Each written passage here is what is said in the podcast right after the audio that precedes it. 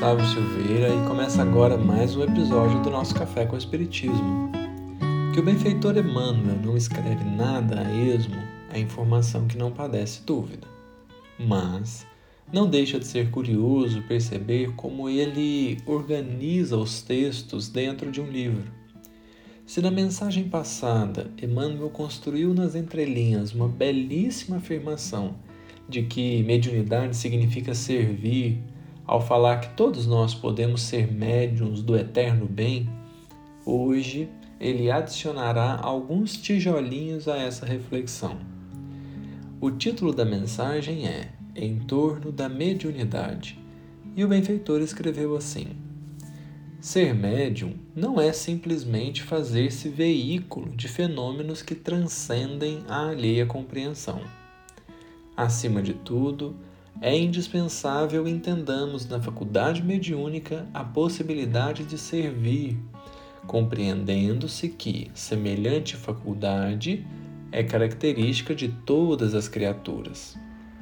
Acontece, porém, que o homem espera habitualmente pelas entidades protetoras em horas de prova e sofrimento, para arremessar-se ao estudo e ao trabalho quase sempre com extremas dificuldades de aproveitamento das lições que o visitam, quando o nosso dever mais simples é o de seguir em paz ao encontro da espiritualidade superior, movimentando a nossa própria iniciativa no terreno firme do bem.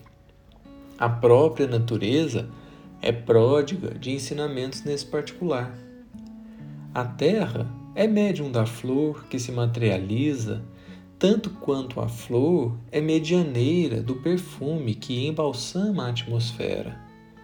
O sol é o médium da luz que sustenta o homem, tanto quanto o homem é o instrumento do progresso planetário. Todos os aprendizes da fé podem converter-se em médiums da caridade através da qual opera o Espírito de Jesus de mil modos diferentes em cada setor de nossa marcha evolutiva. Ampara aos teus semelhantes e encontrarás a melhor forma para o seguro desenvolvimento psíquico. Na plantação da simpatia, por intermédio de uma simples palavra, estabelecemos em torno de nós renovadora corrente de auxílio. Não aguardes o toque de inteligências estranhas à tua para que te transformes no canal da alegria e da fraternidade a benefícios dos outros e de ti mesmo.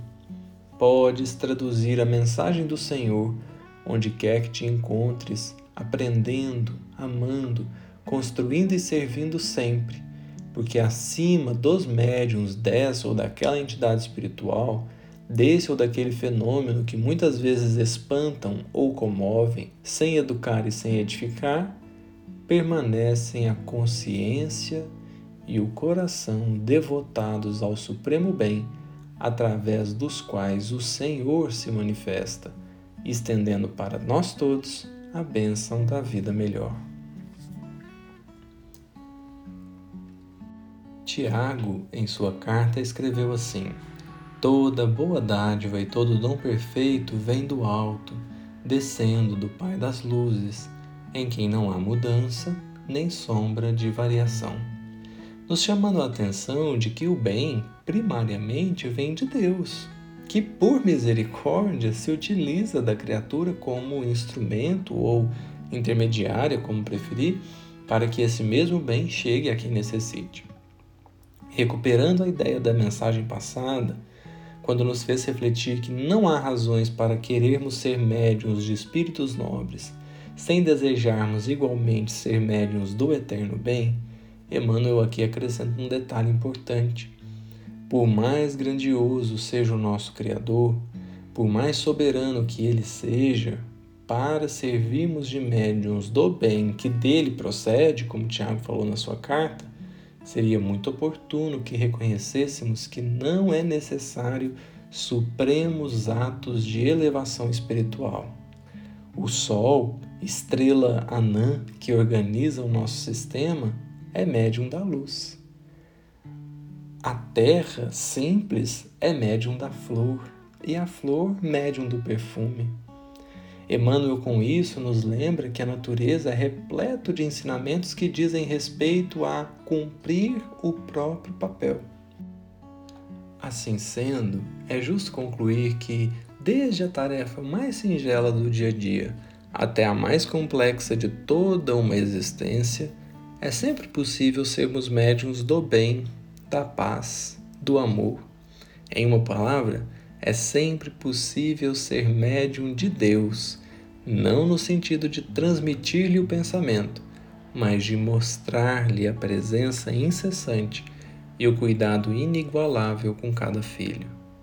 Quem deseja apenas o fenômeno, ansiando tão somente a comunicação de espíritos de escola, pode estar movido principalmente de vaidade e de egoísmo, porque quem já reconhece que mediunidade significa servir, busca sempre ser útil, ainda que na simplicidade de um gesto ou na pequenez de uma palavra.